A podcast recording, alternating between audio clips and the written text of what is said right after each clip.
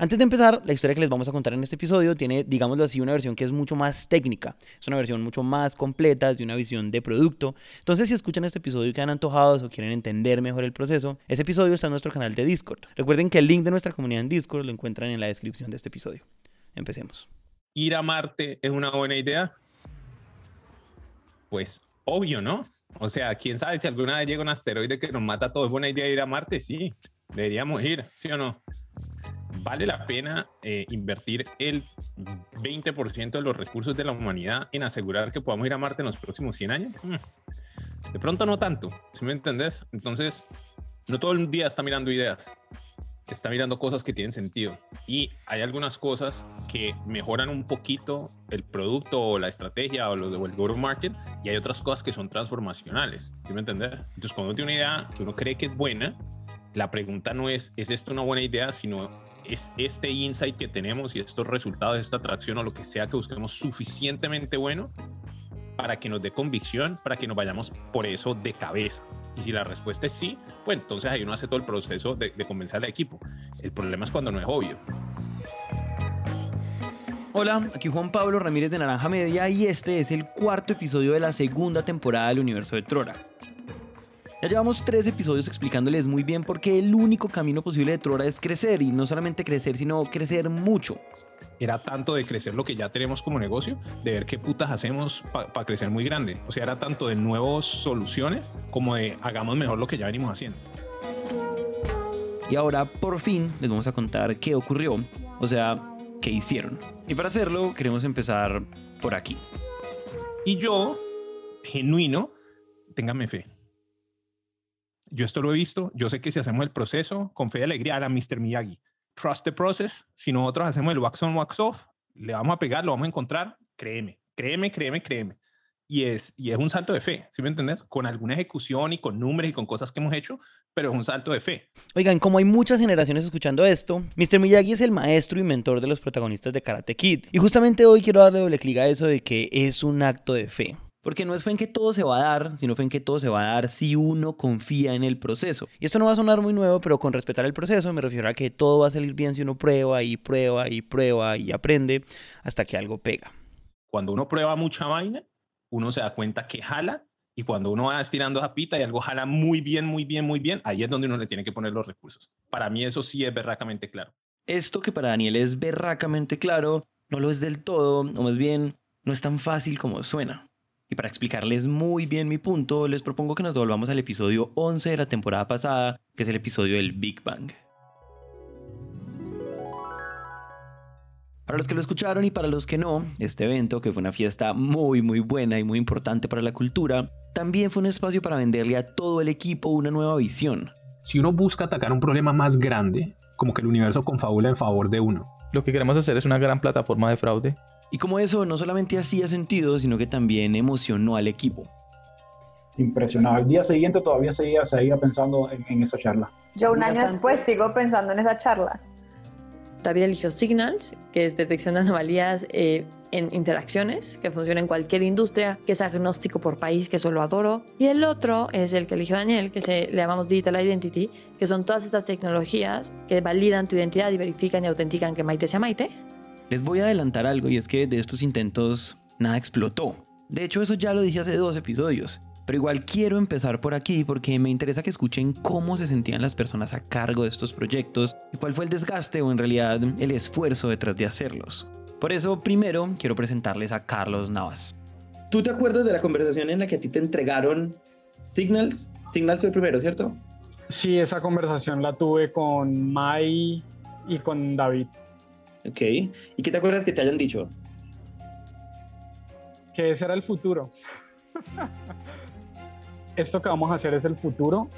Hacia allá es hacia donde tenemos que apuntarle porque es predecir el fraude que, que, va, que va a ocurrir. Como se pueden imaginar, Carlos desde producto era el encargado de Signals, una de esas primeras apuestas. Y es estúpidamente técnico este producto literal piensa en robots inteligentes, de todas las típicas palabras artificial intelligence, machine learning, etcétera, predecir cuando una persona va a realizar fraude. Y por lo difícil que es hacer un producto como estos, pasaron casi 10 meses. fue como desde enero casi casi que hasta octubre. Quema de contactos, reuniones constantes, promesas de no, esto sí lo vamos a construir, te prometo que nuestro IP. El resumen de la historia de Signals es que ellos intentaron e intentaron e intentaron y No pegaba, ¿no? O sea, teníamos las reuniones con los clientes y habían mil retos por encima de lo que queríamos hacer. Digamos que no fue sorpresivo, fue como, ah, lo sabíamos, este producto no, no la está sacando del estadio y, y es mejor que pensemos en otra cosa. Cuando se cierra Signals, el equipo sí queda bastante apagadón. Como que ellos también se sentían como, "Uy, yo quería trabajar en un proyecto. O sea, ten en cuenta que como ingeniero, cuando trabajas en un proyecto, en este caso de Machine Learning o Analytics o lo que sea, estás desarrollando un skill nuevo, ¿no? Estás aprendiendo sobre la marcha y tropezándote, pero estás aprendiendo bien. Entonces, como que era también ser, no frenar ese sueño, pero sí frenar ese aprendizaje. como consecuencia de la muerte de Signals nació un nuevo producto llamado Fraudata, que era algo así como una comunidad de empresas alrededor del fraude. Y pues a Fraudata tampoco le fue tan bien. Yo creo que Fraudata fueron ocho meses o más. Y ese tenía involucrados gente fraude crack, o sea, contratado específicamente para esto. Gente que hablaba con Interpol después de hablar conmigo, ¿sabes? O Era, era una cosa, era, o sea, era un proyecto grande. O sea, loquísimo, loquísimo. Yo hablaba con gente de fraude en Europa, en Latinoamérica, ex CIA. O sea, Fraudata era una cosa. Teníamos como seis equipos metidos. O sea, Fraudata como que también era la visualización de vamos a ser entrar expertos en fraude. Pero de clientes nunca logramos hacer mucho con Fraudata y ahí fue cuando se frenó.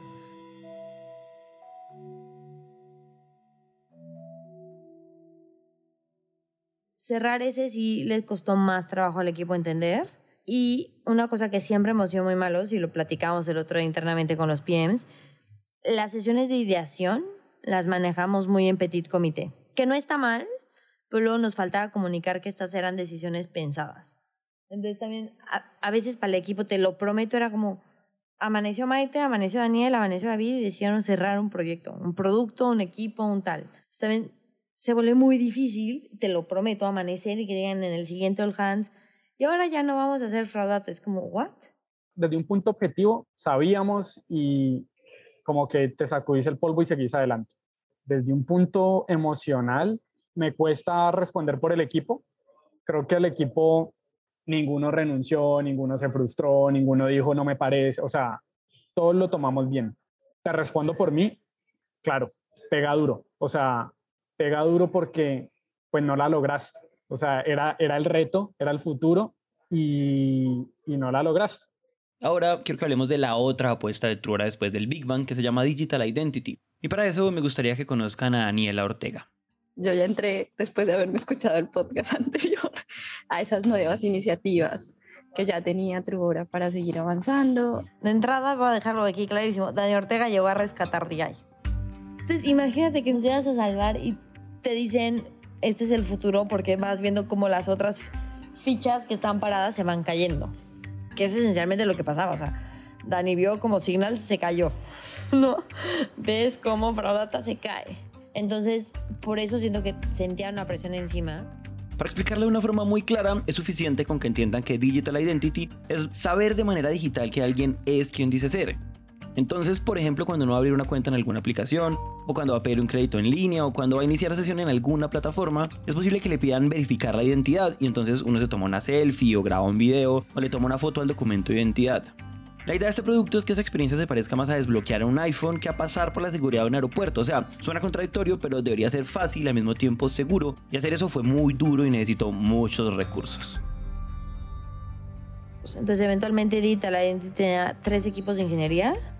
Eh, le fuimos contratando más gente, o sea, más PMs, pero era un PM, tres equipos, luego ya fueron tres PMs, tres equipos. Y terminamos cinco equipos, cinco PMs, más o menos. Es más o menos 30 personas. En matemáticas, no me es la jodas. gente. Es un montón, es un montón de esfuerzo. Y todos los equipos están liderados por Dani Ortega. Entonces, sí puedo entender la frustración, pues. La historia de este producto no fue la misma historia de Fraudata, es decir, este producto sí vendió y sí crecía, y la verdad ellos me lo mostraron y me pareció un descreste, o sea, me pareció muy bueno. La cosa es que el tiempo pasaba y pasaba y pasaba. Y no despegaba. Entonces me decían, ma, es que no sé si es el pitch de ventas. Entonces iban y vendían, iba en cosas de marketing y no despegaba. Digital Identity iba bien, pero no explotaba.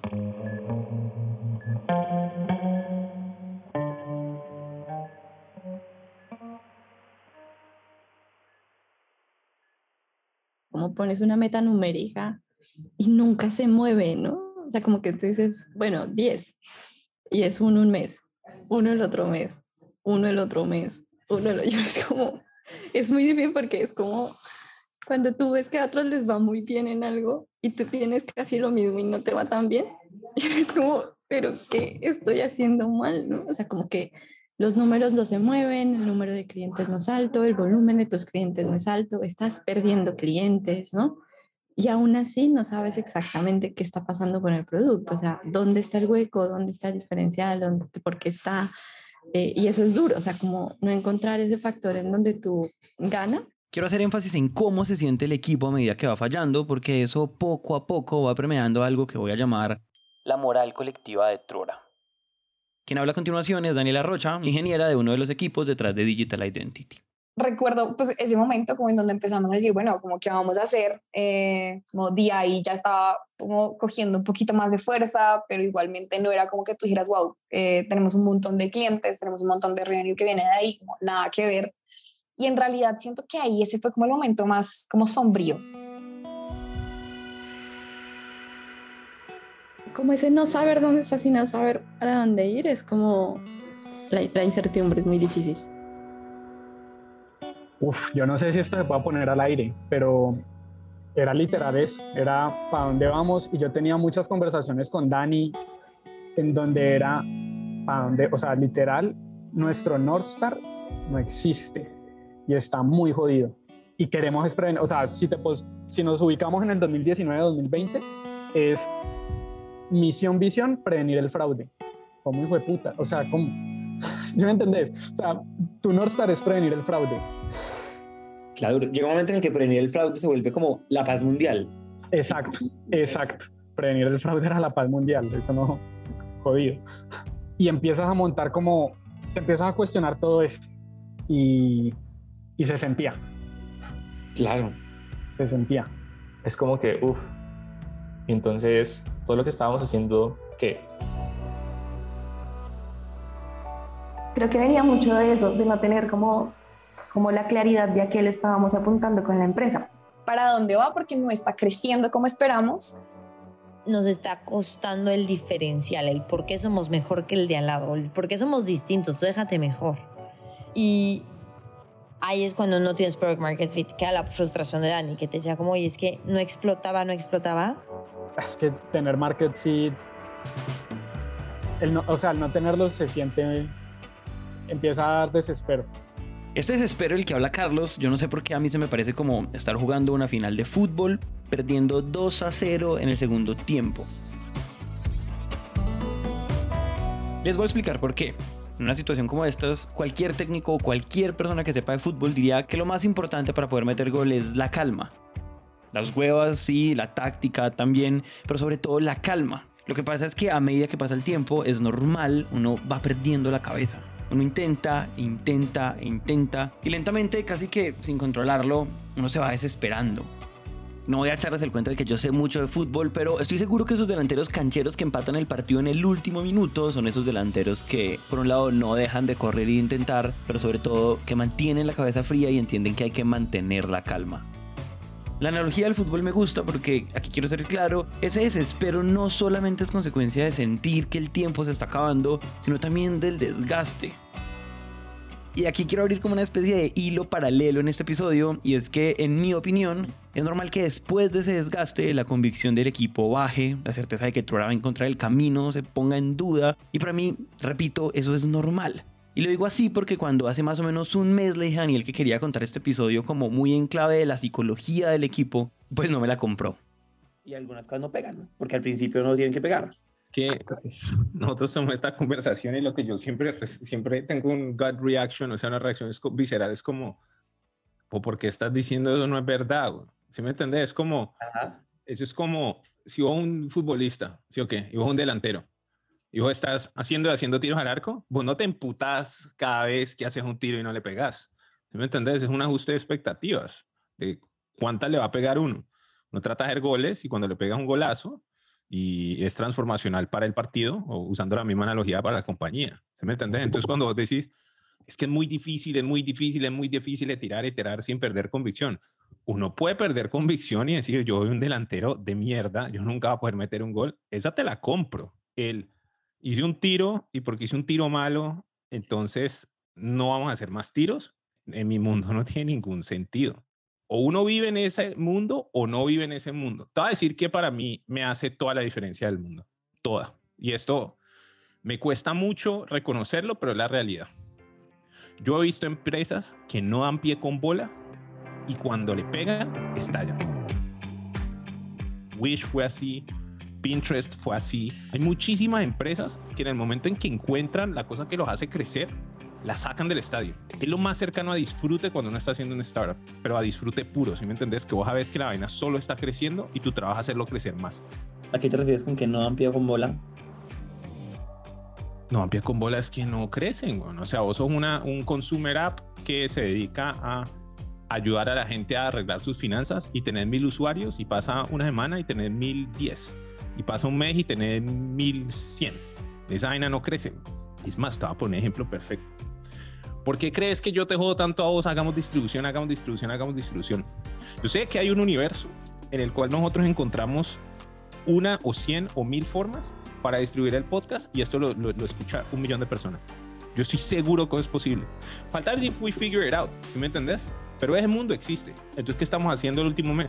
Probando y probando y probando y probando y probando cosas. Yo te podría decir, marica, remo y remo y remo y nada más tenemos 300 nuevos subscribers. O yo puedo creer en que hay un mundo donde si le pegamos va a haber un millón.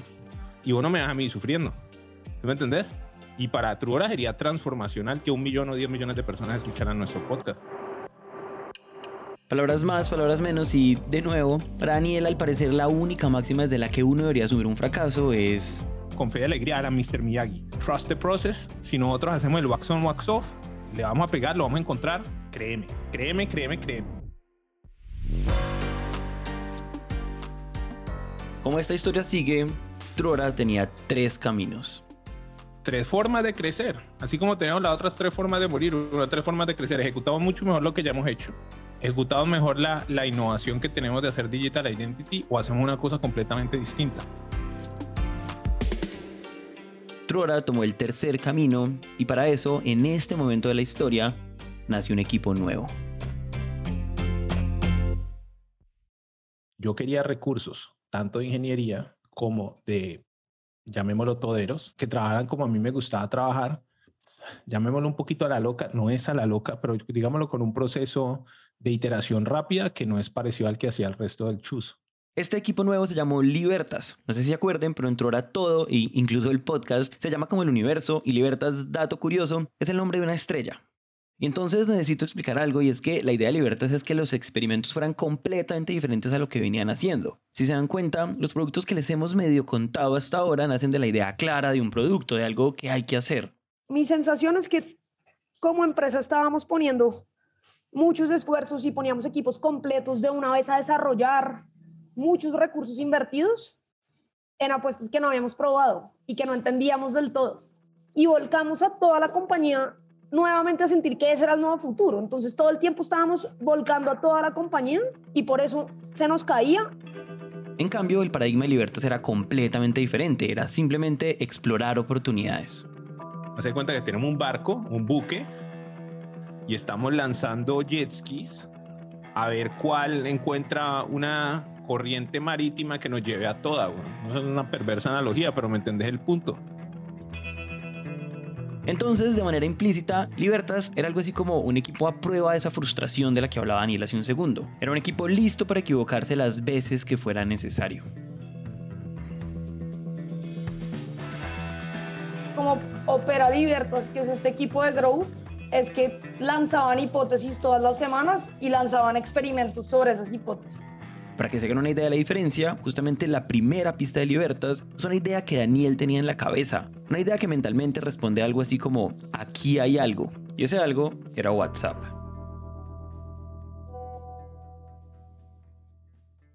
En, lo que yo entiendo es que la, el primer obsesionado no sé si la palabra es obsesionado, pero la primera persona que con mucha convicción cree que en WhatsApp hay algo, eres tú.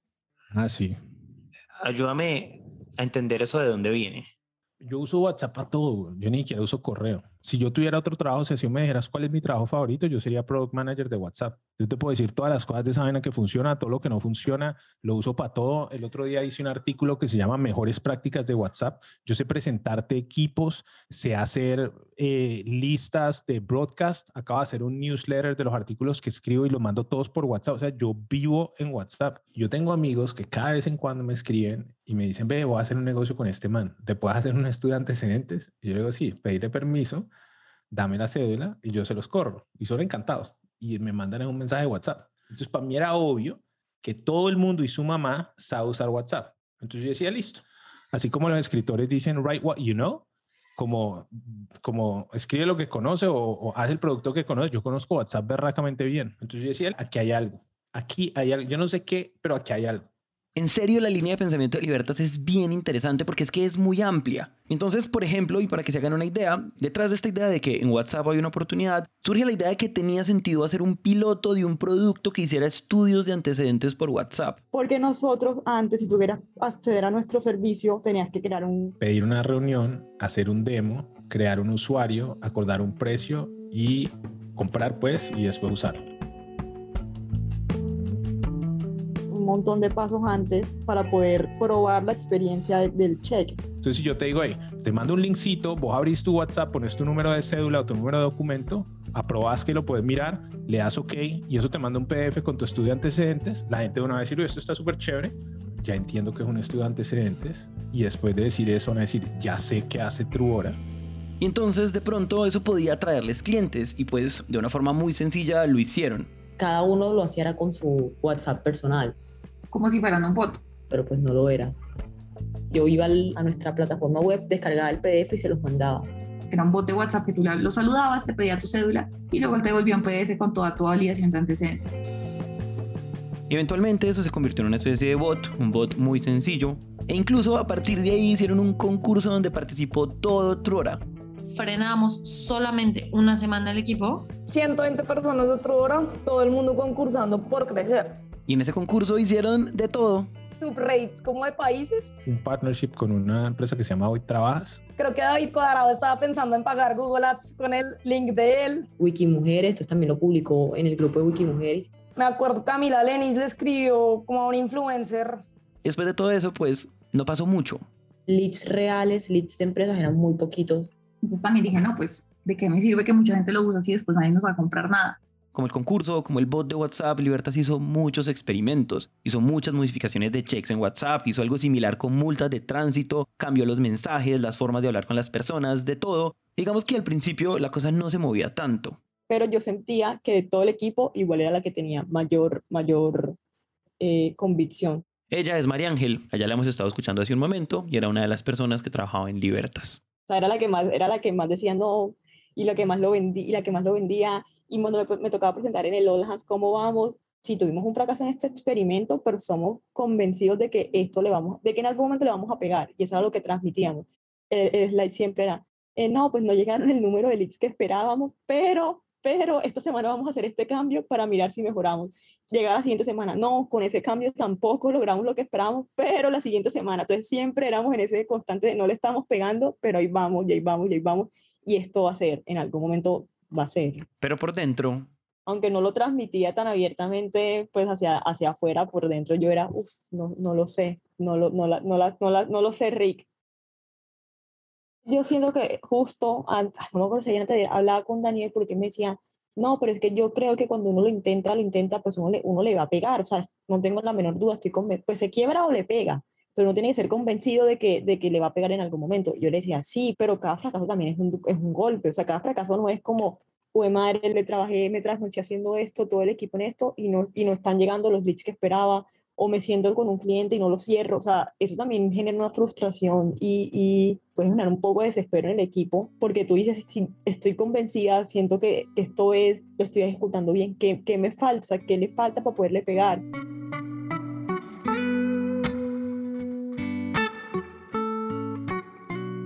O ya te empiezas a preguntar en un ¿será que en algún momento le vamos a pegar? o nos vamos a quedar en que somos un muy buen equipo, porque todo el mundo nos decía, no, pero si ese equipo todos son muy buenos, eventualmente va a pasar, no tengo la menor duda.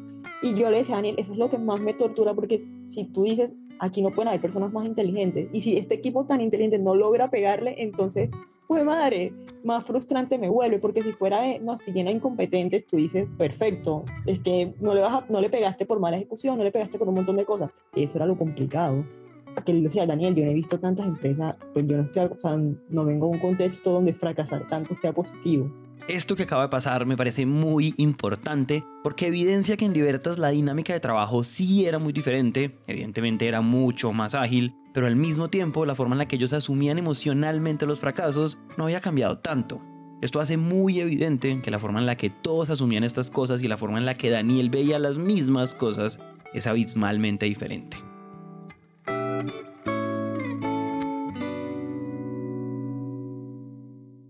Me acuerdo muy bien que más o menos una semana después de entrevistar a María Ángel, o sea, de que María Ángel diga eso que acaba de decir, le mostré a Daniel cómo, cómo llevaba el episodio, como que el objetivo de mostrarle así se siente la gente cuando fracasa. Y pues... Eh, pero no entendeme, entendeme que no es una cosa de resultados, es una cosa de actitud. Entonces, cuando decís suena fácil, no suena, es. O uno vive en ese mundo o no vive en ese mundo. Sí. Pero necesito, necesito que, que, que, o sea, necesito saber si eso en el, en el, estómago te hace, o sea, te parece que tiene sentido. Me parece que tiene todo el sentido del mundo. ¿Sabes por qué? Porque yo sigo pensando otra cosa. ¿Sí me entiendes? Entonces, ¿qué, ¿qué, es lo que yo no quiero que pase? Iba a decir algo, después dije, no, eso no está mal. Iba a decir que estén validadas las emociones y justificaciones del equipo para haber actuado como actuaron. Yo no quiero que esté validado, ¿sí me entiendes? Porque está mal en mi cabeza, pero no lo está. Yo lo estoy validando un poco. O sea, yo, yo no, un poco no, lo está validando completo, weón. Pero, pero sí. yo no debería decir, o sea, si yo, si yo soy un poquito más pragmático, yo debería decir, esta es la realidad en la que vivimos, ¿sí o qué? ¿Cómo hago para traer al equipo allá? Que es muy chistoso, me decís, no, y es que visto desde afuera, iterar es, iterar es lo más rico que hay. Uno prueba una cosa, le gusta, no le gusta, y después prueba otra, y le gusta, y no le gusta, y le prueba otra, todo lo que uno se le ocurre lo prueba. O sea, ¿cuánta gente vos sentís que se levanta por la mañana y lo que se le ocurra lo va a hacer? Pensan todos los consultores y todos los banqueros que dicen yo nunca ejecuto nada, yo nunca veo nada, yo no veo el valor de mi trabajo y mis ideas no valen. ¿Vos sabés qué dice la gente cuando se pasa de corporativo a startups? Entré a una reunión y mis ideas eran valiosas, me escucharon. ¿Y sabes por qué? ¿Y sabes por qué creo que yo hago eso tan mal? Como yo trabajo con tantos fundadores, con las empresas que hemos incubado, y no sé qué, yo no tengo de puta problema. Cuando yo hablo con Tri, o hablo con Farmu, o hablo con Muni, o hablo con. Y es que estaba hablando mal. Cuando hablo con Esteban, o hablo con Hasir, o hablo con María, o hablo con Fancho, Exacto. nosotros no tenemos conversaciones de. Uy, no le creo a esto. Uy, vení, me lleno de huecos. Uy, no sé qué. Es que tengo que creer para que esto sea una buena idea. ¿Y qué hago? Y es cómo hago más y más y más, no es, ay, aquí viene otra cero. Entonces, yo estoy como más acostumbrada a esa interacción.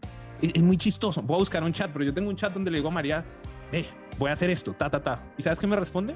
Golazo. Y ya, ¿sí me entendés? Tengo la misma conversación con el equipo. Y, ah, pero sí será una buena idea. Ah, pero, y, y, y, empiezan con pero, y yo como, esto y te lo juro que es porque no han visto lo que es probar cosas y que estalle. Pues nunca lo han visto. Ellos no han visto lo que es. Uno prueba algo y se vuelve como una llama y esa vaina coge fuego y se vuelve como uno de esos fuegos de California. No lo han visto. Entonces, como no lo han visto, dicen, aquí hay una vaina que funciona y funciona bien. Lo que hay que hacer es mejorar eso a lo que porque estás perdiendo foco haciendo estas otras cosas. me pasa mucho. Me pasa mucho, mucho, mucho. Cada vez menos, por cierto, cada vez menos.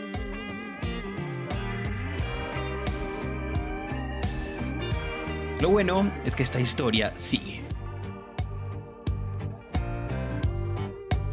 Y aunque los experimentos de Libertas no estaban trayendo clientes, sí hubo un aprendizaje importantísimo y es que WhatsApp era un canal con interacción muy alta y ahí había algo. Entonces, no era demasiado loco pensar si esto no funciona a nosotros para estudios de antecedentes, que es un producto que no es tan obvio de vender, o sea, no está vendiendo chicles, pues podía funcionar para todos nuestros demás productos. Entonces dijimos, ok, WhatsApp como canal tiene mucho sentido. Y en consecuencia, hay muchos modelos de negocio donde su usuario estaría más cómodo interactuando vía WhatsApp y ponerlos a descargar una app y hacer todo un proceso, no, simplemente no cuaja. Y entonces empezaron a hablar con posibles clientes. Nosotros debemos haber tenido 150 conversaciones con clientes explorando. Uno va y le dice a alguien, ven y te muestro lo que estamos haciendo. Y uno les muestra. Y cuando uno les mostraba, como los insights que teníamos, a veces uno recibe una cosa que se llama blank stares, como que te miran, hay reacción cero y en silencio. Y es como, ok, esto no elicita una reacción ni positiva ni negativa, aquí no hay nada. Y nos ponemos a hablar de otra cosa. Y uno sigue y sigue y sigue teniendo conversaciones hasta que hay unos que dicen, uy, esto me sirve, esto me llama la atención. Entonces, todos los fundadores hacen conexiones, la gente de producto hace conexiones y las preguntas que hacen siempre son dos pasos adelante. Y cuando empezás a tener esas reacciones, le preguntas a los que son parecidos a, a, ese negocio, en ese caso, en el caso nuestro, los fintechs o los marketplaces. Y cuando empiezan a tener la misma reacción, ahí es cuando uno dice aquí hay algo, aquí hay algo. Entonces, parecido como a ir tirando una pita eh, de una, pues de, de, estas que están enredadas, y entonces uno va viendo que eso jala y más, y jala y jala y jala y jala. Entonces, es solo hacer preguntas. Es literal mostrarles un poquito lo que uno está pensando y, y contame qué problemas tenés vos, donde simplemente estamos haciendo product discovery, que es una forma fancy de decir, contame qué problemas tenés, a ver si lo podemos solucionar con tecnología. Y una de esas conversaciones fue con Esteban Peñalosa, que es el CEO y uno de los fundadores de una fintech colombiana que se llama Tri. Es una empresa que para comprar y vender acciones en Latinoamérica. Entonces puedes comprar Ecopetrol, puedes comprar eh, Bancolombia y todas esas acciones locales y también puedes comprar unas internacionales como Amazon y la otra. Y estaba mirando el funnel de adquisición de ellos. ¿A qué me refiero con esto? ¿Cómo hacían ellos para atraer un usuario y ese usuario entra al app, después de entrar al app pone unos datos, después de poner los datos tiene que hacer una validación facial, eh, un, un, live test, o sea, tiene que hacer todas estas validaciones para asegurarse que es quien dice ser y después se le habilita la cuenta. Y yo estaba, yo estaba, me estaba bañando y yo dije, si esta cosa se hiciera por WhatsApp y entonces la gente no tuviera que descargar el app para poner unos datos, para después tomarse la foto y que al derecho y al revés, no hay que, sino que pudiera hacerlo por WhatsApp, probablemente la conversión sería mejor. Si se dan cuenta, eso que se le acaba de ocurrir a Daniel es sencillamente hacer eso mismo que ellos ya estaban haciendo muy bien en Digital Identity, pero por WhatsApp. Entonces vos una compañía, una fintech como Tri, y empieza la gente en el app a descargar la experiencia, le dice, tomes una foto al frente, tomes una foto por detrás y el documento. Y está oscuro, estás enredado, estás en una comida, no lo hiciste. Ya, te acabó. Si en cambio a vos te mandan un reminder por WhatsApp al otro día y te dicen, ve, ¿te acordás que no has terminado la, la, el onboarding de Tri? Acábalo acá. Cliccito sencillo, la gente va y lo hace. Le mandas un correo, no lo hacen ni por el demonio. Le mandas una notificación en el app, no lo hacen ni por el demonio, porque si algo aprendió uno, así como abusaron los emails, abusaron las notificaciones de app, y Esteban le hizo todo el sentido del mundo. Entonces, ve, aquí hay algo. La cosa es que esta nueva posibilidad necesitaba un poquito más de los recursos que ya había. Y un día Daniel me dice, Yeras, tenemos una presión y Margarita, que era la que estaba trabajando en Ingeniería en Libertas, está reventada de trabajo, necesito que me prestes a uno de los ingenieros que trabaja contigo en el equipo. Y yo ahí dije, no, David y Maite pues me van a matar si yo saco ahorita a un ingeniero a que trabaje en las locuras de Daniel. Y no solamente le presté a un ingeniero, dije, listo, va Andrés Rendón, que es de los mejores ingenieros de Trubra. y supuestamente Andrés decía, no, sí, listo, yo les ayudo una semana, una semana, un mes, dos meses estuvo Andrés como ayudando a montar como ese primer, sí, como ese MVP de toda la solución de WhatsApp, trabajando con Margarita muy de cerca. Pues yo desde el principio he acompañado a reuniones para background checks, para validación de documento y pues vendemos, claro que vendemos, nuestros productos son muy buenos, pero, pero creo que en este la gente como que le brillaban los ojos, decían como, wow, yo, este es un canal que no tengo, que obviamente todo el mundo tiene, que decían como tengo que abrirlo. Y que la gente en muchas menos reuniones y con mucha mayor frecuencia decía, esto es una nota, hay que hacerlo ya. O sea, me, me causaba mucha impresión que muchas veces la gente ni entendía el producto, como que no, porque ni, nosotros hasta ahora estamos empezando y solamente decíamos WhatsApp y veían como que la gente hablaba y decían, listo, probémoslo. Eh, me acuerdo que alcanzamos a hablar con dos empresas de Nigeria y como el head of growth de una de estas empresas se volvió loco cuando vio el producto, como que le dio demasiado potencial, como yo quiero desarrollar toda mi aplicación sobre WhatsApp, esto está demasiado increíble. Hubo semanas, yo ahí era cierre tras cierre, tras cierre, tras cierre. Y eso dice más que o sea, lo que sea. O sea, eso dice más que tener el producto andando, eso dice más que, que ver, o sea, lo dice todo. Cuando uno lo escucha de un cliente directamente, uno dice, es por acá. Y creo que ahí fue. Y así empezamos de como de 10 a 15 pilotos haciéndolos rapidísimo. Al parecer la cosa estaba funcionando. La pita de la que hablaba Daniel estaba jalando. Al parecer ahí, o sea, en WhatsApp, sí había algo. La cosa es que, aunque la historia de algunas empresas, objetivamente muy poquitas, sí es que cuando le pegan a algo la sacan del estadio de una, esta lastimosamente no es la historia de Trora y por eso esta temporada apenas comienza. Los próximos episodios Sí, yo no le deseo fundraising a nadie. Yo no se lo deseo a nadie. Eso es como una enfermedad. Y el que le diga que le gusta es un sociópata. Tenemos par clientes que decían, yo creo que ya ustedes no están listos para este producto, no quiero seguir con esto. Me dejé llevar por la euforia de la fiesta y yo al otro día me levanté segura de que tenía COVID. Y ese día cuando me levanté absolutamente segura de que tenía COVID, me llama Daniel. Le dije, ve, ¿qué estás haciendo? Algo así como, ¿qué estás haciendo? Y me dicen que estás trabajando en esto y estoy, ve, ¿puedes ir a Brasil el martes? A mí Daniel un día me dijo, está esta empresa y me gustaría adquirirla. Hay que comprarla, es que estoy seguro que hay que comprarla. Pero pues vamos a ir a verla, nos vamos en dos días. Y no menos importante, en esta misma historia que les acabamos de contar, había riesgos. Y si el takeaway de aquí es que Libertas es una chimba y lo que hacemos ahora sí es chévere y lo demás no importa un culo, hicimos un podcast y me quedé sin compañía. La segunda temporada del universo de Trora continúa.